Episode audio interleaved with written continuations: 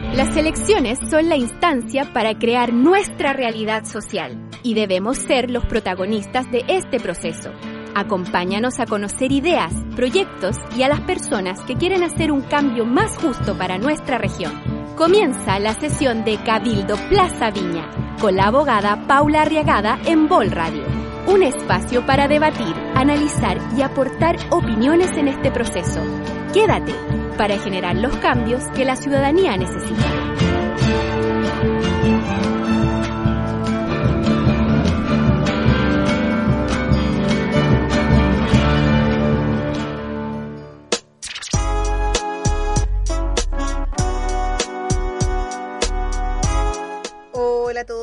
Están? Comenzamos otro capítulo más de Cabildo Viña aquí en Radio Volt.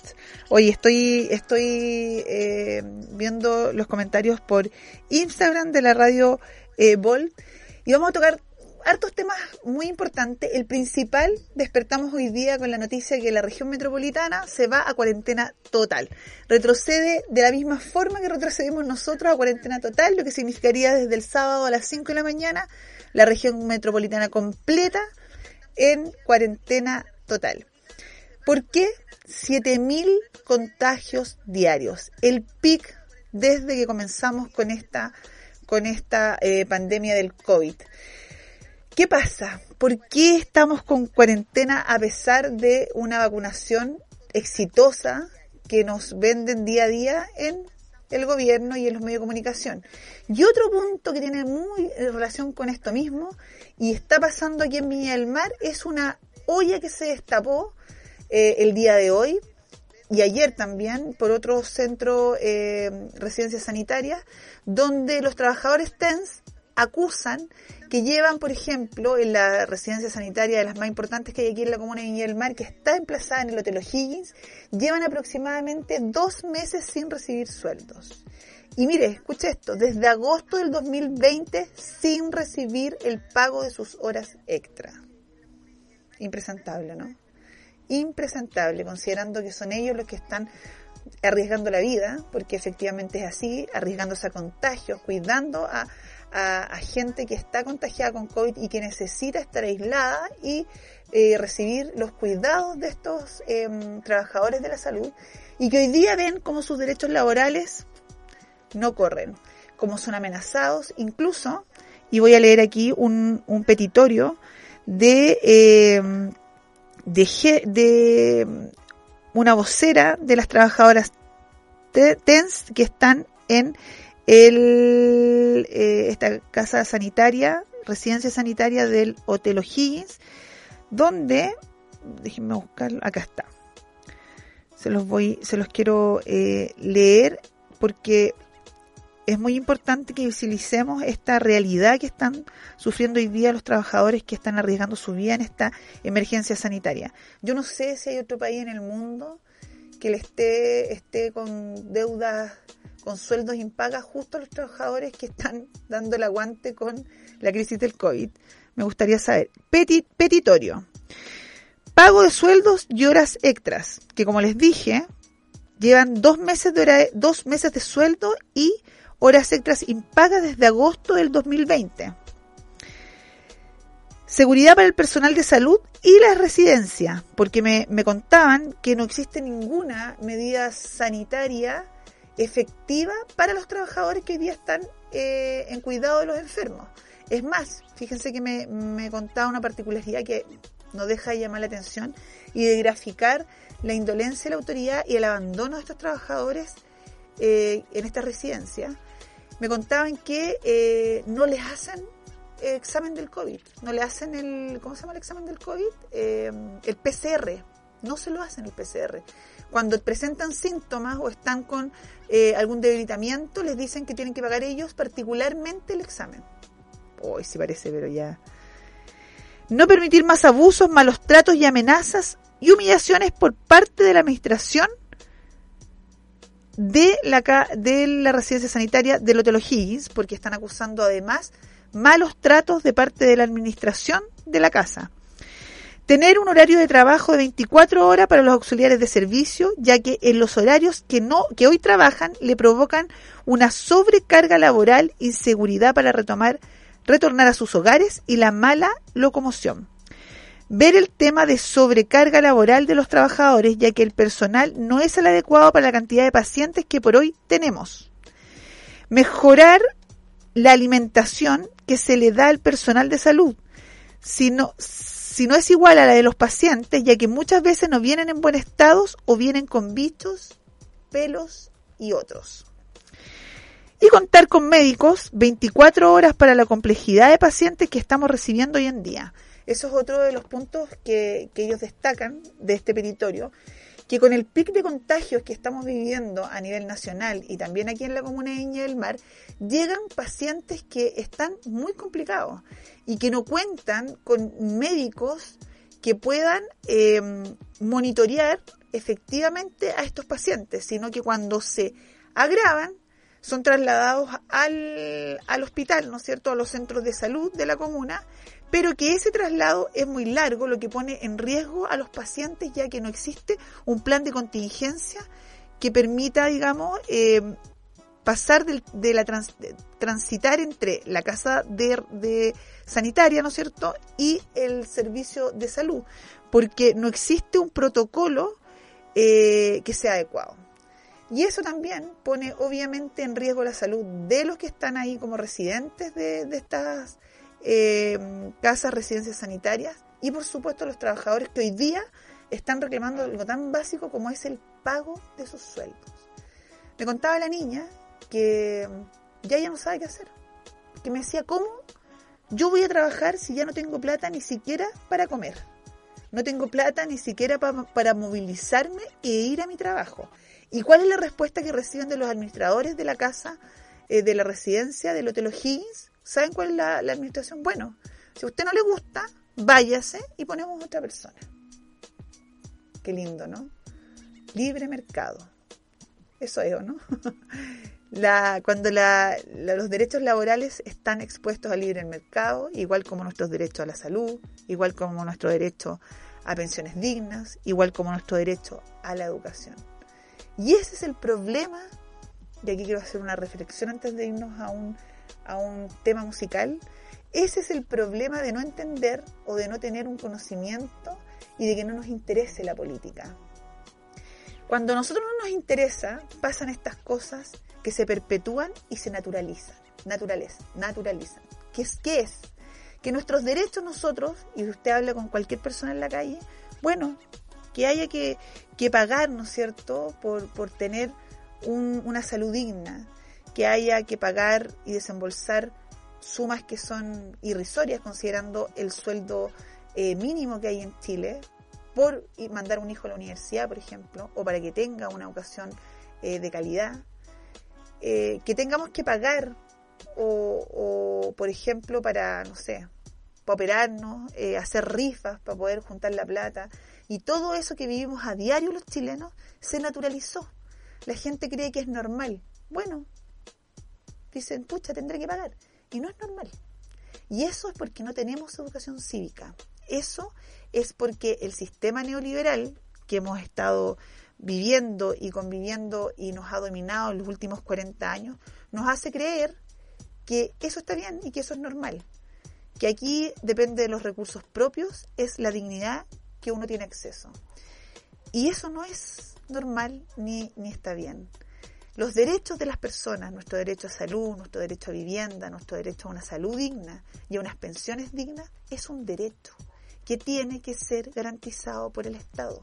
No puede ser entregado a, el, hacer un bien de consumo donde, va donde dependa de los recursos propios si es que uno tiene acceso a esta dignidad.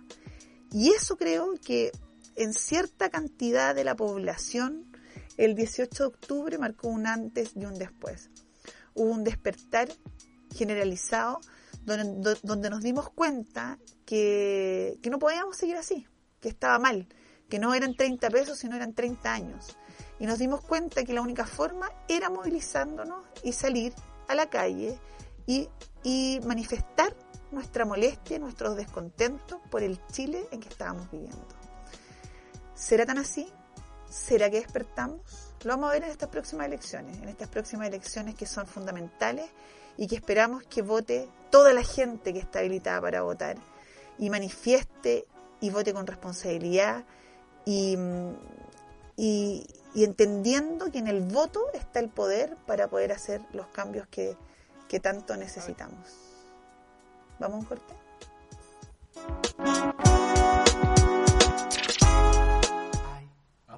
Apuro acá, no, no, no, no, hay, apuro acá, no, no, no, no, hay, apuro acá, no, no, no, no, hay, apuro acá.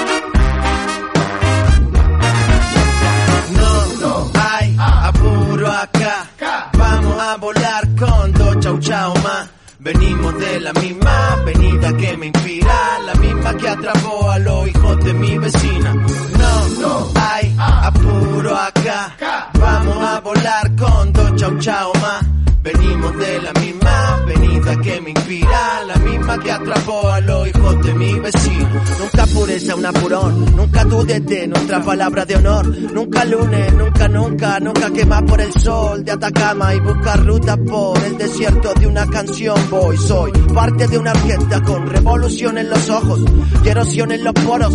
Como tengo mi cuchitril, flotando con globo, vamos bajando de esa colina, maniobrando entre los conos. No tenemos nada pero lo queremos todo, por supuesto. Hablo de música porque pulpo no somos, somos la carreta más satánica en el desfile cuasimodo. Tenemos viento y el modo, el tiempo, el trayecto de los sueños que añoro. Conocimiento compartimos porque no aprendimos solo. Y mi alcoba, mi alcoba me roba energía. Y todas mis ideas locas esperan solas en el tranvía. Porque China con disciplina divina libera endorfinas y nos inspira con su alegría. No, no hay apuro acá. Venimos de la misma avenida que me inspira, la misma que atrapó a los hijos de mi vecina. No, no hay apuro acá. Vamos a volar con dos chau chau más. Venimos de la misma avenida que me inspira, la misma que atrapó a los hijos de mi vecina. No nos regalaron nada, no nos pusimos a llorar, tomamos las armas que teníamos más cerca. Métanle madera, percusiones, cuerdas, letras y una gana tremenda de ponerlas donde sea. No nos regalaron nada, no nos pusimos a llorar, tomamos las armas que teníamos más cerca. No fueron pistolas, ni platina, ni chaveta, ganas en el pecho y marihuana en la chaqueta. No hay apuro acá, no, no, no, no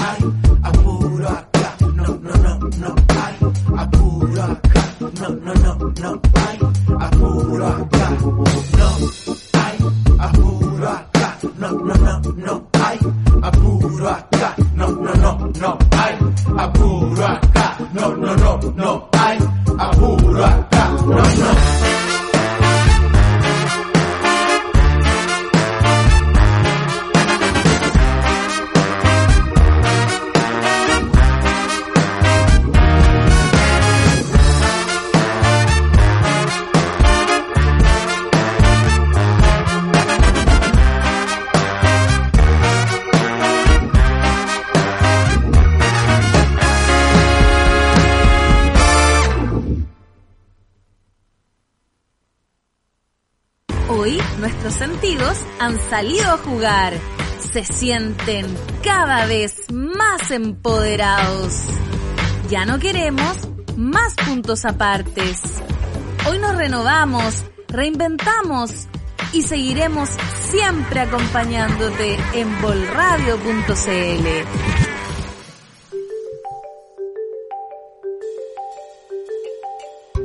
En Jardín Infantil Sweet Home entregamos un ambiente cálido, respetuoso, sustentable y cumpliendo altos estándares sanitarios para niños y niñas, sus familias y el personal pedagógico. Te invitamos a que conozcas nuestra propuesta educativa en calle Los Plátanos 2701, Miraflores Bajo, a pasos de Uno Norte, en Viña del Mar. Agenda tu visita y conócenos en www.jardinsweethome.cl. Síguenos en Instagram como Jardín Infantil Sweet Home. Jardín Infantil Sweet Home. Los pasitos que damos hoy nos aseguran el medio ambiente del mañana.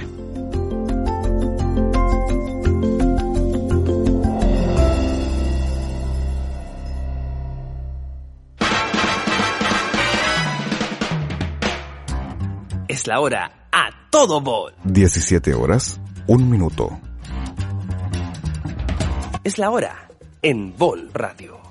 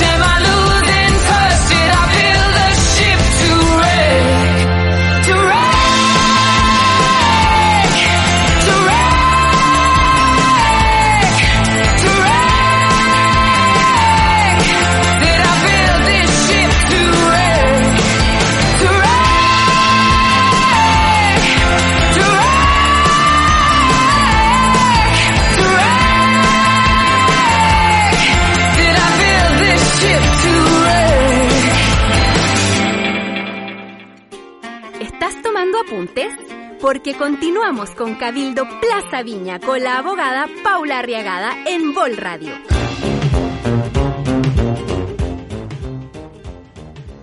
Volvimos. Oye, eh, les quiero comentar también, hay dos cosas eh, que quiero comentarles que han sido muy interesantes el día de hoy. Una que tiene que ver con una sentencia de la Corte Suprema, rol 125436 del 2020. Les doy el rol por si la quieren buscar, nunca sabe, importante.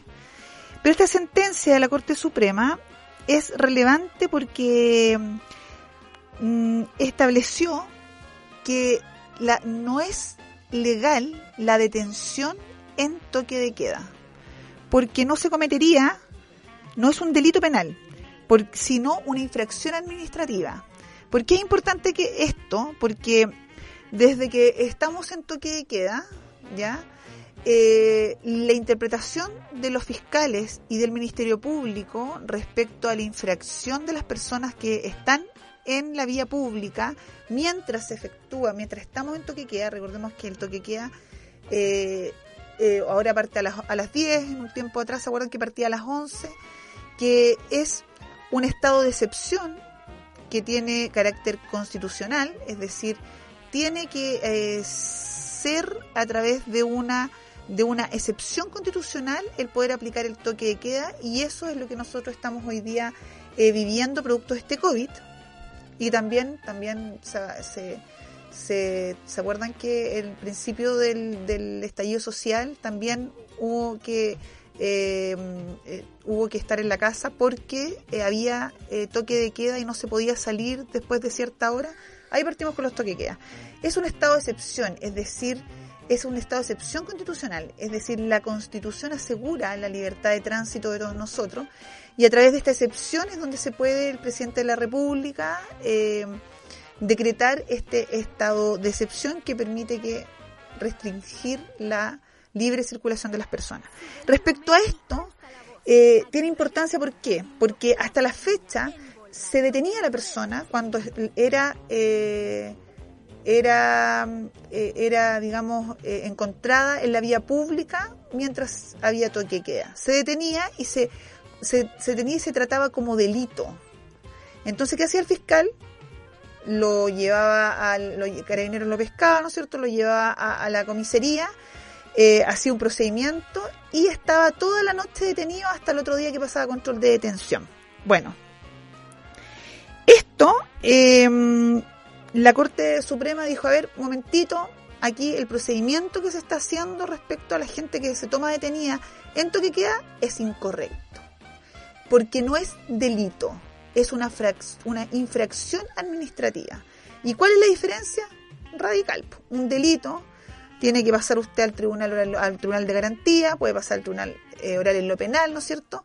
Donde se le puede aplicar una pena. En cambio, cuando es una, una, una infracción administrativa, es solamente una multa. Por lo tanto, Carabinero no puede llevárselo detenido, sino que iniciar un proceso administrativo donde usted le va a llegar, ¿no es cierto?, un, un- una infracción, donde usted va a tener que pagar la infracción, y ese es el procedimiento. Entonces, en esta sentencia, la Corte Suprema dijo, a ver, momentito, aquí se ha hecho, se ha hecho más o menos mal, este, no se puede aplicar el 318 del Código de Procedimiento Penal porque no es un delito. Relevante, absolutamente relevante, porque esto viene a eh, a crear jurisprudencia respecto al tratamiento. Lamentablemente, como ustedes deben saber, eh, la- las resoluciones las que, se dictaminan a través de la Corte Suprema, que es el último tribunal, el de mayor jerarquía, ¿no es cierto? Y que establece jurisprudencia, es decir, lo que ellos resuelven son lo que eh, lo que van a, resolver, por así decirlo, en el mismo caso, desde aquí en adelante. Por lo tanto, eh, tiene un peso relevante respecto al actuar que se debería acotar a lo que dictó la Corte Suprema. Como nuestro sistema judicial no, la jurisprudencia no es, eh, no es ley, ¿en qué sentido? En que, por ejemplo, en los sistemas anglosajones, como por ejemplo eh, en Estados Unidos, la jurisprudencia es ley. El juez no puede fallar si existe una jurisprudencia, no puede fallar en contra de la jurisprudencia mayoritaria en el caso de eh, dictar una resolución. Aquí el juez sí lo puede hacer, no tiene obliga, no, no es obligado, por ejemplo, carabineros a seguir este procedimiento, pero sí se estima de que, em, de que esto viene a dar, dar una pauta en el actuar de, en este caso, las policías y del Ministerio Público. ¿Por qué es importante? Porque nosotros, si hay alguien que es detenido en la misma circunstancia, ¿cierto? Y es llevado eh, a, a carabineros y es detenido toda la noche y es pasado un proceso penal a través de un tribunal de garantía y es tratado como, como pena, es decir, como delito, uno puede accionar y la Corte Suprema les va a dar el favor. ¿Qué uno esperaría? Que el Ministerio Público hiciera oídos de esta resolución del, de, de la Corte Suprema y dejara de instruir a carabineros que llevara detenido a la gente que es eh, sorprendida estando en toque de queda. Yo le encuentro razón a la Corte Suprema. O sea, les voy a decir la verdad. Creo que limitar eh, la, libertad de tránsito es una excepción que tiene que ser tratada con pinzas cuando se trata de este tipo eh, de, de limitaciones, valga la redundancia, que son tan invasivas a la libertad que tenemos todos como ciudadanos y como personas. Entonces, que además de esa limitancia, esa limitación que pone el, este estado de excepción, se dé tratamiento de delito y la gente corra el riesgo de ser condenada por un delito en un tribunal penal, un tribunal de competencia penal, yo encuentro que es mucho. Es mucho. ¿Qué dice el fallo? Que no se pone en riesgo la salud pública, efectivamente. O sea, que yo esté fuera del toque, en toque de queda, eh, no pongo en riesgo la salud pública. Ahora, distinto es si yo estoy con COVID positivo, ¿cierto? Y, y, y, estoy con COVID positivo, contagiado, y salgo en toque de queda, o salgo y me voy a meter a un mall sabiendo que estoy con... Ahí estoy poniendo claramente en riesgo la salud pública. Pero si yo estoy sano, no tengo síntomas, no tengo por qué, eh, no se puede por qué interpretar que yo estoy poniendo en riesgo la salud pública.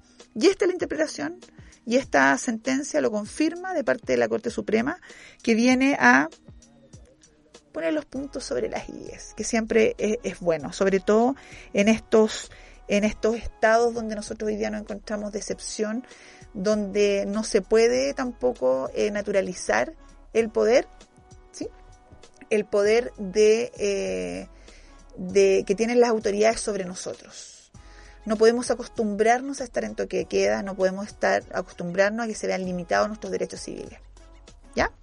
Y lo otro que quiero contarles y que ya tengo a, mi invitado, a mi contacto en línea, eh, tenemos al diputado Rodrigo González, quien es presidente de la comisión investigadora de la Cámara de Diputados, y vamos a conversar con él un tema que ha estado, pero en la palestra, y que ha sido de interés nacional y por supuesto comunal, porque aquí tenemos uno de los de los casinos Enjoy eh, en nuestra comuna que dependen del municipio y que como bien sabemos, el presidente Piñera la semana pasada, y lo comentamos en este programa la semana pasada, dictó un decreto que salvó los casinos Enjoy, que son cuatro casinos. Cuestionable, absolutamente, una amistad de larga data con el, con el señor, eh, el señor Martínez, con el presidente Piñera, y que hizo que con, las, con el cuestionamiento que puede haber, firmar un decreto que permitiera salvar a estos casinos de cobrarles las bolsas de garantía. Pero para esto tenemos a nuestro invitado ya al aire. No, no veo al, al... ¿Lo ven ustedes? No está atrás tampoco. Aquí estoy. Ah, ya. Es que ¿Me escucha o no? ¿Y no sale la pantalla atrás? ¿Cómo no? ¿No? ¿Ah? No sale la pantalla atrás. Es que no te veo. Espérate, ahí me van a arreglar para poder verte. ¿Cómo está, diputado? Bien, pues aquí estoy. Muy voy a poner más luz porque hay poca luz. Harta pega, pues, corriendo para todos lados. Espérate, voy a poner más luz. porque- Ahí está el diputado González que se está se está ah, ahí acomodando para poder hacer el despacho. Es que claro, es que tiene eh, tiene está con el altavoz, entonces se escucha como eco. Ahí se va a poner, parece que eh, el micrófono y el audífono, para que lo escuchemos bien. Bueno, les quiero contar que el diputado Rodrigo González es eh, parte de la comisión investigadora de la Cámara de Diputados, donde ellos investigaron y llegaron a la misma conclusión que la periodista Matus. Diputado, cuéntenos, ¿cómo estuvo la investigación eh, Mire, que bueno, permitió Nosotros dilucidar- hicimos un, un trabajo como Ah, no te escucho. Ahora sí que no, no escucho al tres meses Ah, ¿Me perdón. escucharon, no? Chuta, yo estoy dando la... pero Espérate, espérate, espérate. ya, ahora sí. Ya, ahora te escucho. Dale. Ya. Bueno, hicimos un trabajo de más o menos 3 a 4 meses, donde eh, más de 22 sesiones de trabajo, redactamos un informe de 186 páginas, donde establecimos claramente que eh, la superintendente de casino había hecho eh, crecientes y, y cuantiosos y suculentos favores a la empresa Enjoy, que eh, además es una empresa que ha contado con un financiamiento de las dos fi- financieras o empresas financieras que le administran el, El patrimonio. fideicomiso ciego al presidente de la República, una de las cuales tiene inversiones, tiene el 7% eh, de eh, las acciones de Enjoy, y que eh, eh, esta empresa había definitivamente sido una ayuda, digamos, permanente a Enjoy. Pero lo importante es que la superintendenta no ejerció su función de fiscalización, trató a Enjoy como una verdadera empresa regalona eh, y le facilitó el camino para que le entregaran en concesión los cuatro casinos más importantes de Chile, entre los cuales estaba el de Viña, estaba el de Pucón, el de eh, Puerto Varas y el de Coquimbo. ¿ah? Y eh, esa- esas cuatro concesiones se las entregaron, no obstante que la empresa estaba quebrada. ¿no? Y que todos los antecedentes financieros eh, a nivel nacional e internacional indicaban que esa empresa no era idónea para que le entregaran una concesión más importante porque no tenía el respaldo económico y financiero para cumplir con sus obligaciones.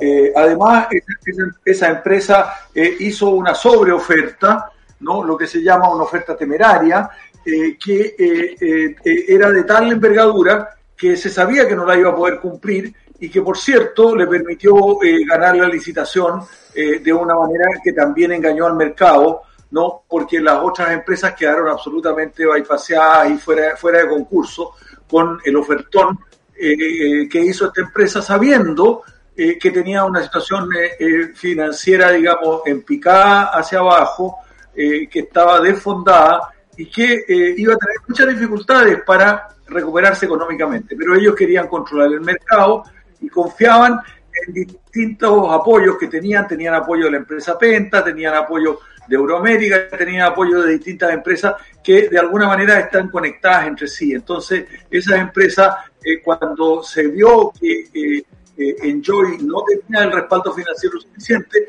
buscaron otras entidades o algunas empresas buitres, como una, una, una empresa, digamos, internacional que se llama Advent, que también entregó recursos, pero le cobraba altísimos intereses.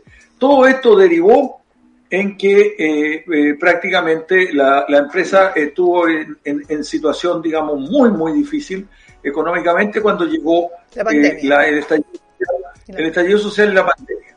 Pero ellos atribuyeron toda su situación a la pandemia y al estallido social, en, en raz- en- en- en- en- en circunstancias de que, no el, el- el- claro, el, la- el- la- el origen de su, de su situación de quiebra era eh, su propio mal manejo, Manejo. financiero o su ambición, su hiperambición que lo llevó a comprarse el casino más grande de América Latina, el casino Conrad en, eh, en, en Punta del Este, eh, no, porque eh, tenían una, una, una, una sobreestimación de lo que iban a significar eh, los bonos y el ingreso a la bolsa, Ah, ¿no? claro. Eh, y eh, su venta de acciones, pero la verdad es que eso no le dio los resultados que ellos esperaban. Oye, Todo eh, esto lo supo la superintendenta. Y la lo sabía y tenía instrumentos para, para, para poderlo a- a- eh, averiguar.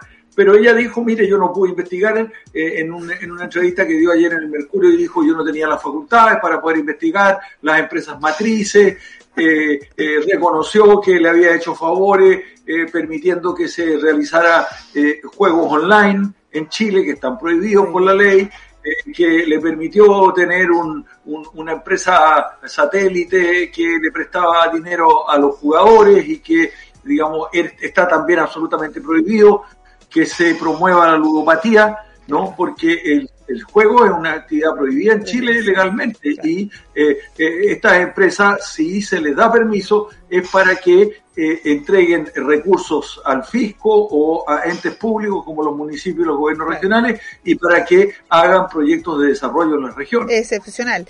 Oiga, diputado, entonces estas irregularidades respecto a, a los casinos Enjoy y su administración y esta, ¿no es cierto?, este regaloneo que, que recibían de parte del Estado viene desde hace mucho tiempo, desde hace meses.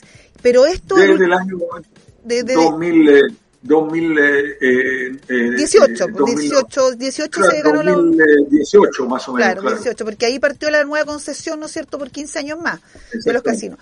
Pero ahora se supo un nuevo hecho, que este decreto que firmó el presidente Piñera para salvar ya derechamente los casinos y evitar que se cobraran las boletas de garantía.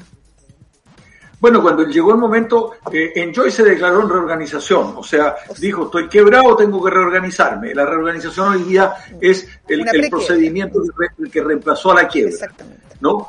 Y, eh, eh, y entonces cuando llegó el momento de pagarle a los municipios lo- los recursos que tenía que pagarle por la licencia de concesiones no podía pagar y que tampoco podía realizar las obras que se había comprometido. ¿Qué hizo entonces el Estado a través de la, de la, eh, de, eh, la el Ministerio de Hacienda? Dictar un decreto presidencial suscrito por el presidente de la República y el, eh, las autoridades del Ministerio de Hacienda eh, prorrogándole absolutamente los plazos de pago. Se le hicieron dos prórrogas, una primera prórroga de seis meses y posteriormente una segunda prórroga eh, de seis meses, lo que le permite estar hasta junio o julio eh, sin pagar lo que le debían a los municipios.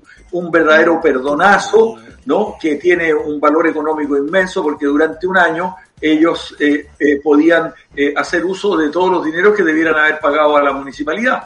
Y además esto permitía que Enjoy no quebrara. Y como Enjoy es una empresa ligada al, eh, eh, al patrimonio del De- presidente Piñera a través de fideicomiso ciego, tampoco dañaban eventualmente empresas que, que eh, comprometían parte del patrimonio del presidente de la República. Oiga, diputado, esto es corrupción aquí y en la quiebra de la JIP.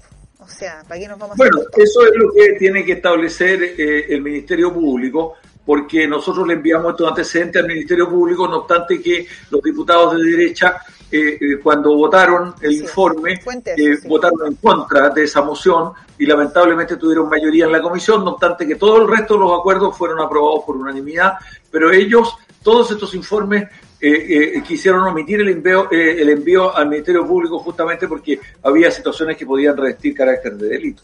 Oye, pero, pero el Ministerio Público puede actuar de oficio en el caso de que ya... Fue actuar de oficio y, y ahora, digamos, yo le entregué todos los antecedentes, por, por supuesto, para que pudiera actuar. Eso ya eh, eh, como diputado en términos personales, no como una, una, un acuerdo de la comisión. Y además eh, le envié oficios a Macías, el superintendente de pensiones, que eh, me confirmó otra fechoría eh, de estas mismas dos empresas que le administran el patrimonio al, al presidente de la República, la empresa VGT, Pactual Sí. y Moneda Asset. Esas son Sí, las dos sí, empresas.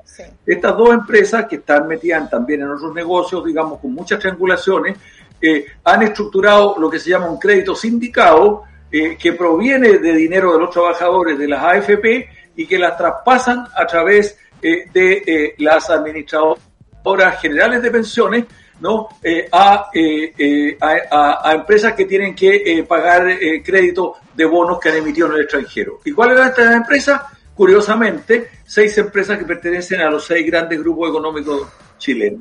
Eh, 1.112 millones de pesos de los, perdón, 112 mil millones de pesos que 112 pertenecen a los trabajadores pasaron a las de, de las AFP pasaron a eh, eh, este- estos recursos a, la- a los grandes grupos económicos a unas tasas que son verdaderamente ridículas de 2,8% por- 2,8% y que posteriormente rentan a 6, a 7, 8%, como lo reconoció el propio Macías al responderme el oficio cuando yo le consulté cómo es el crédito sindicado, cuáles son las empresas, cuáles son las AFP, eh, cuáles fueron los montos y cuáles fueron las tasas y cuánto ganaron estas empresas. Todo esto eh, el superintendente estaba obligado porque era un oficio de fiscalización a responderme.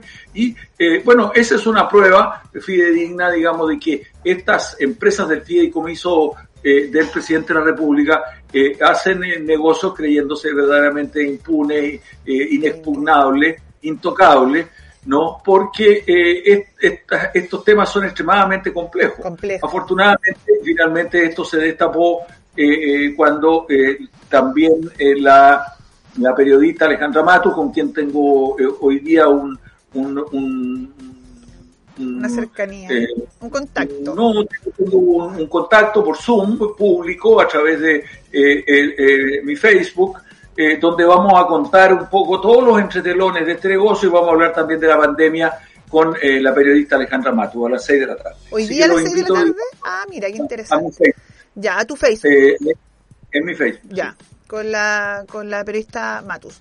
Oye, eh, eh, diputado, bueno, esto, ¿qué podría pasar? ¿Qué podría pasar? El Ministerio Público, Lo que ¿cierto? puede pasar es que esto se continúe investigando porque hay una nueva comisión investigadora ya, que tiene justamente como misión eh, investigar todos los negocios truchos y todas las triangulaciones eh, que puedan haber eh, en el país y que eh, se estén usando fondos de las eh, AFP eh, para fines empresariales que no están autorizados.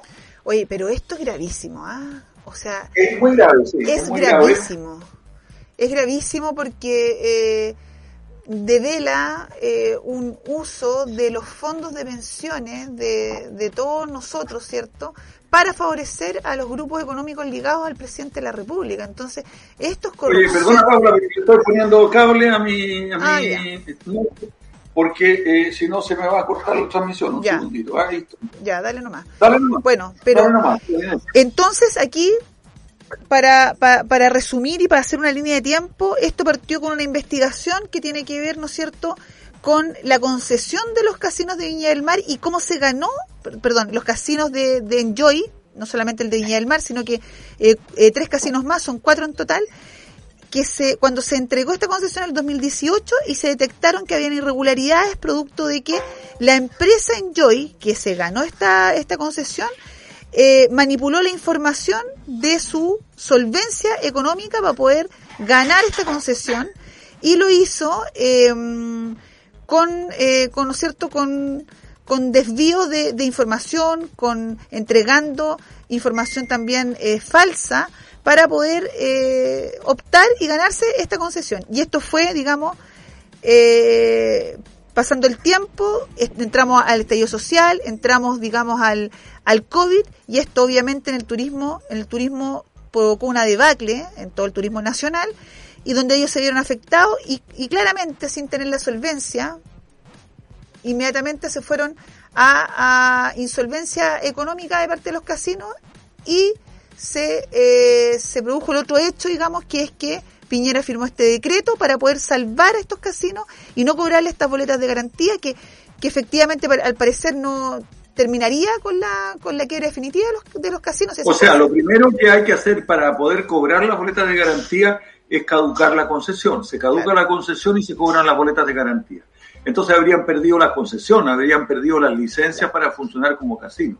Claro, claro. Ahí, ahí Entonces, radica la ayuda. pues, Este, este habría sido un daño mortal en contra de Enjoy y por lo tanto, independientemente de la amistad histórica del presidente eh, con, eh, eh, quienes se formaron en Enjoy, los casinos y otras empresas ligadas, eh, iba a redundar en, en- en un eh, daño eh, patrimonial y económico a empresas eh, que están ligadas con el presidente de la República. Claro. Ahora, lo que hay que establecer es cómo se produce ese nexo, porque eh, eh, sin duda BTG Pactual no es el fondo del presidente de la República, es una empresa que le administra el fondo al presidente de la República. Entonces lo que hay que determinar es que efectivamente fondos que pertenecen a Sebastián Piñera fueron utilizados eh, en Enjoy o en otra de estas operaciones eh, que eh, son fraudulentas, ilegales o por lo menos están en el límite de, de lo legal y por cierto de la probidad. Claro, de la probidad.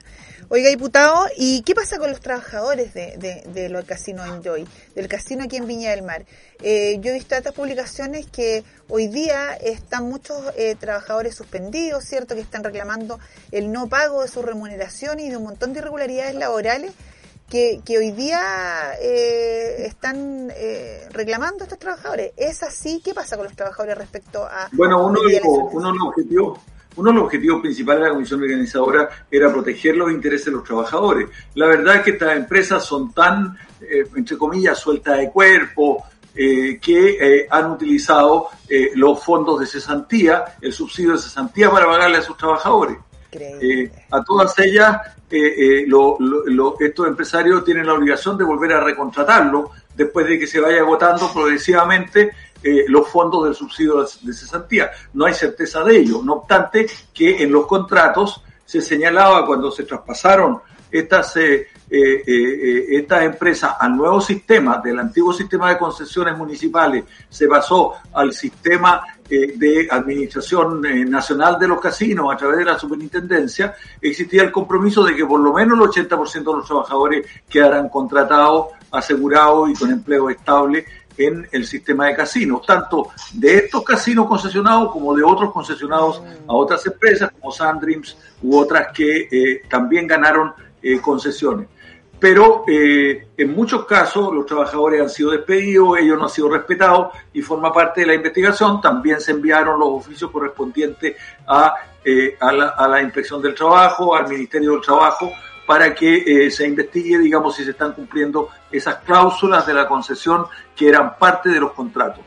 Oye, eh, diputado, lo otro que antes de que entramos en contacto contigo, yo estuve eh, comentando una denuncia, denuncia que hoy día están haciendo trabajadores TENS del Hotel O'Higgins, donde más de dos meses que no le pagan su remuneración y desde agosto del 2020 no le están pagando horas extra.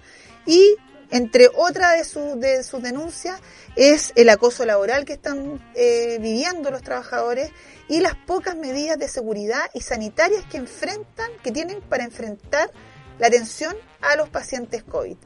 Eh, eso salió hoy día, eh, incluso no solamente en esa residencia sanitaria, sino que también en la que está en el Hotel Gala y otra más que no recuerdo bien eh, en otro hotel, pero la que yo tengo conocimiento con la vocera de esos trabajadores es la del Hotel O'Higgins.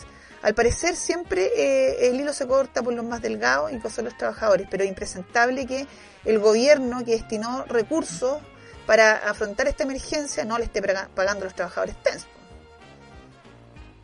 ¿Qué te Bueno, parece? eh, me parece, me parece que forma parte de, de, eh, eh, el estilo, la forma de trabajo eh, de estas eh, grandes empresas. Es una vergüenza que no se le paguen las horas extras cuando eh, a los trabajadores del municipio se le han pagado miles de millones de pesos de horas extras que además no realizan. ¿no? Y se comprobó por la Contraloría que no realizaban y donde hay una situación de fraude que ya tiene por lo menos a tres directores formalizados y que eh, eh, tiene que eh, dictarse y también hay una acusación sobre la alcaldesa como responsable de la entrega de estas horas extras, que eh, proceso que aún no está terminado y que curiosamente, no, Eh, después de que se demoró mucho la tramitación de la acusación que cuatro concejales le hicieron a la alcaldesa eh, sobre notable abandono de deberes, se suspendiera la vista de esta causa y se demorara un mes más en el proceso de formalización eh, de estos directores, esperando que pasara La el elección. tiempo de la elección municipal. Exactamente. Es una otra de las Entonces, bueno, es una vergüenza. eh, los trabajadores de- del mundo de la salud han entregado eh, su vida, su energía, eh, su buena disposición, su, su cariño eh, por todas y todos los chilenos y que eh, se le esté pagando eh, o, o devolviendo, digamos, esa, eh, esa abnegación y espíritu de servicio que han tenido de esta manera, ¿no? Y que no exista la fiscalización. Las, las eh, eh, residencias sanitarias están bajo fiscalización Del- del Servicio de Salud. Por cierto que yo inmediatamente voy a llamar a, a, a Georg Hübner, que es un, eh, creo que es un- es un funcionario muy técnico, ¿no? y además tuvo un conflicto muy importante con la Municipalidad de Viña, tuvo que salir de allí porque eh, había justamente eh, beneficiado a los trabajadores de uno de los consultorios, ¿no? el consultorio eh, eh, Brigia Zavala. ¿no? Y, eh, eh, y, y él salió, digamos, con la frente en alto, ¿no? Porque eh, se jugó por las propuestas que la comunidad había hecho para mejorar ese consultorio, ¿no? Y justamente la, la municipalidad lo castigó porque eh, había escuchado, ¿no? La voz de la comunidad. Bueno, él es un, un CDM muy técnico, yo espero que él tome inmediatamente carta en el asunto y por supuesto que pues pueden ustedes comunicarle a los trabajadores que estamos disponibles para ayudarle para hacer todos los oficios de fiscalización, todas las denuncias y el apoyo que les podamos prestar Sí. eh, desde eh, el, el Congreso y desde, digamos, mi oficina parlamentaria. Bueno, nosotros, yo me comuniqué con ellos porque ellos se comunicaron, eh, se comunicaron conmigo el día de el día de ayer, ayer en la tarde, y ya vamos a tener una reunión, así que eh, vamos a levantar esto para que lo hagamos a través de, también de la instancia de la Cámara de Diputados de tu oficina como diputado. Es importante que, que se presione, digamos, para que esto se regularice lo antes posible.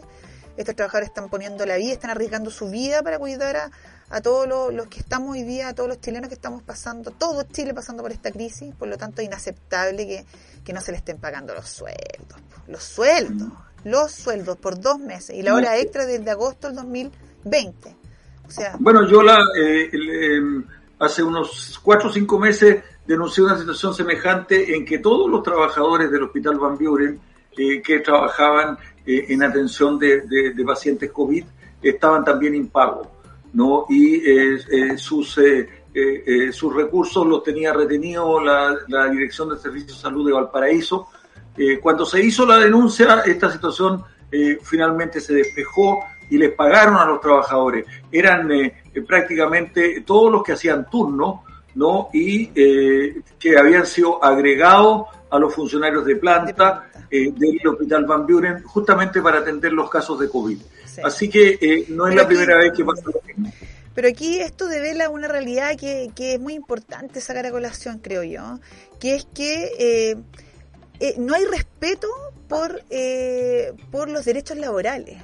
No hay, eh, no se toman con seriedad algo tan importante como son eh, los derechos que tienen los trabajadores. Entonces, ¿cómo, cómo es posible que, que, que un, un organismo, ¿no es cierto?, en este caso la, la- las residenciales sanitarias que dependen del Estado, el Estado sea el que esté vulnerando a los trabajadores. O sea, esto te da, te, te- te- es un- una muestra clara que, oye, si el Estado no respeta a los trabajadores, ¿cómo, cómo vamos a pedirle a los particulares que eh, cumplan sus obligaciones laborales? Entonces, aquí hay un problema que es de fondo, que es que el derecho laboral y no, no existe una, un, organismo que de verdad tenga facultades para, para fiscalizar y aplicar sanciones eh, potentes a este tipo de vulneraciones. La inspección del trabajo es un ente, media- un, me- un ente mediador que no tiene mayores facultades y que se le fueron cada vez más quitando, ¿no es cierto?, su, su, su- sus dientes, porque así es igual que el CERNAC, ¿no es cierto?, que, que son, son organismos que quedaron sin dientes y que, y que finalmente los únicos que perjudican son a los trabajadores, a todos nosotros. Bueno, por algo hay que reformar eh, o, digamos, hacer una nueva constitución. ¿no? y garantizar el derecho al trabajo y todas las instituciones eh, que permiten garantizar el derecho al trabajo y, y colocar y emparejar la cancha, es. especialmente en la negociación colectiva entre eh, los trabajadores y el mundo empresarial, eh, garantizar que el subsidio de cesantía funciona bien, que esos fondos, digamos, los trabajadores pueden participar en la administración, que no tienen que ser utilizados para financiar a los grandes empresarios en desmedro de los propios trabajadores y que los derechos laborales son sagrados, como lo son el derecho a la educación, el derecho a la salud, el derecho a la seguridad social, que son las grandes transformaciones que requiere este país estructuralmente para que este país no quede ni en la impotencia, ni en una desigualdad brutal, Brutal. ni en el abuso, ¿no? que han sido, digamos, la práctica permanente de tantos y tantos años y que motivaron justamente el estallido social. Yo voy eso- a tener que retirarme sí. porque tengo que eh, preparar para eh, la conversación, La conversación con, con Matos. Con Alejandra Matos. Oye, Así bueno, que vamos a dejar a agradezco todos- la entrevista Y por cierto, disponible para entregar toda la información Ya, pues, eh, sí. y, toda la, y, y- toda, y todo el, el- el- el, digamos, lo- los elementos que yo creo que a través de las comunicaciones la gente se va generando eh, mayor conciencia para eh, poder cambiar y que el, el Chile nuevo que despertó eh, se haga realidad, porque es. eh, todavía esa es una promesa. ¿Mm? Oiga, y por eso es tan importante los medios independientes que pueden hablar estos temas, tomarlos, tocarlos a fondo sin ningún, ¿no es cierto?, impedimento, impedimento de, de, de los grandes capitales y las grandes cúpulas. Oiga, diputado, ya, gracias entonces, ¿eh? ya pues, oiga, eh, lo dejamos a todos invitados para hoy día a las 6 de la tarde entonces en el Facebook del diputado Rodrigo González y la periodista Alejandra Matus van a, a tocar este tema a fondo, donde van a, a, a contar bien en detalle qué está pasando con los casinos Enjoy y con este, este, esta defraudación claramente que hay de parte de eh, es un es un fray, es como es como un amiguismo que hay, ¿no? Es como en la empresa con- regalona que recibe eh, apoyo del presidente de la República. Muy bien, pues. Ya pues. Muchas gracias. ¿ah? Gracias, diputado. Hasta luego. Gracias. Chao, chao. Ahí estuvimos con el diputado eh, Rodrigo González, quien es eh, parte de la comisión investigadora de la Cámara de Diputados.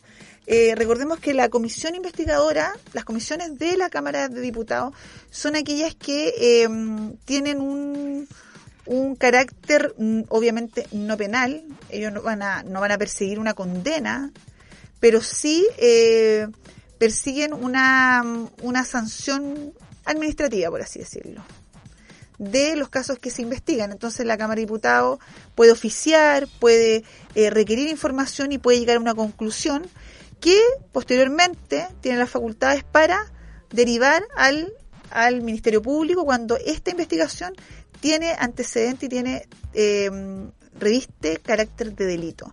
Como en este caso, como nos dijo el diputado, claramente hay eh, indicios de un delito cuando eh, de parte del gobierno, del presidente Piñera, se favorece indirectamente, más bien directamente con un decreto, a los casinos Enjoy que son de un amigo de toda la vida de él y además indirectamente tiene una conexión bien cuestionable con su patrimonio, con estos fideicomisos que son administrados por dos empresas y que también ahí tienen el enlace con esta con este hecho de corrupción. Yo lo digo, es hecho de corrupción.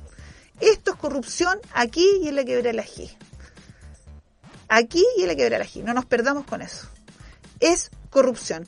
Esperemos, vamos a seguir eh, viendo este caso y esperemos que llegue a puerto y que se apliquen de una vez por todas y, y sintamos como ciudadanos, como chilenos, que hay justicia. Porque si hay algo que reclama la gente es que no hay justicia en Chile.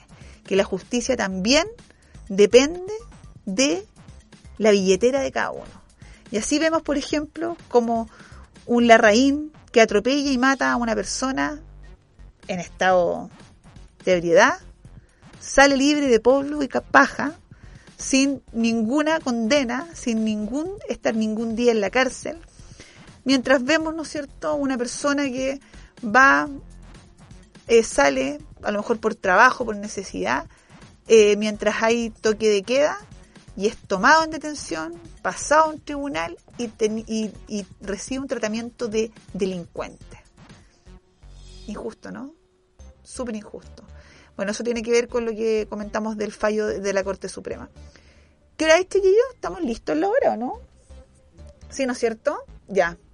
Súper bueno, hablamos de hartos temas. Primero, no se pierdan con lo que está pasando con Casinos Enjoy, con esta investigación que hizo la periodista Matus y además que hizo la comisión investigadora de la Cámara de Diputados, que llegaron a la misma conclusión respecto a estas irregularidades que restarían incluso carácter de delito y, por supuesto, de corrupción de este gobierno. Y además, este, esta resolución que sacó la Corte Suprema, este fallo, donde indica que las personas detenidas en, en estado de excepción, en toque de queda, no pueden ser aplicada el 318 del Código de Procedimiento Penal que lo calificaba como delito, sino que más bien es una falta administrativa que no debe ser tomada como como eh, no puede no puede ser tomada la persona detenida ni, ni privada de libertad por encontrarse en la calle en eh, en, eh,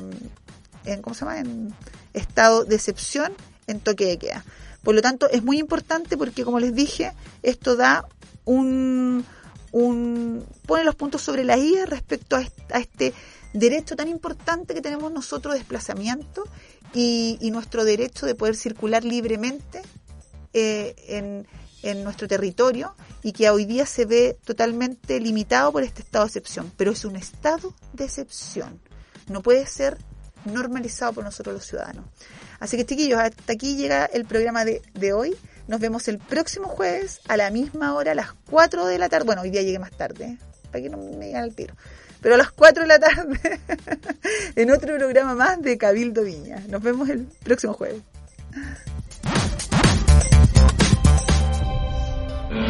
Las ideas han sido expresadas, pero el debate seguirá en la próxima sesión. Por hoy concluye una nueva edición de Cabildo Plaza Viña con la abogada Paula Arriagada. Solo por Vol Radio, empodera tus sentidos. Escucha Cabildo Plaza Viña en formato podcast. Busca Vol Radio en Spotify y en las principales bibliotecas de podcast.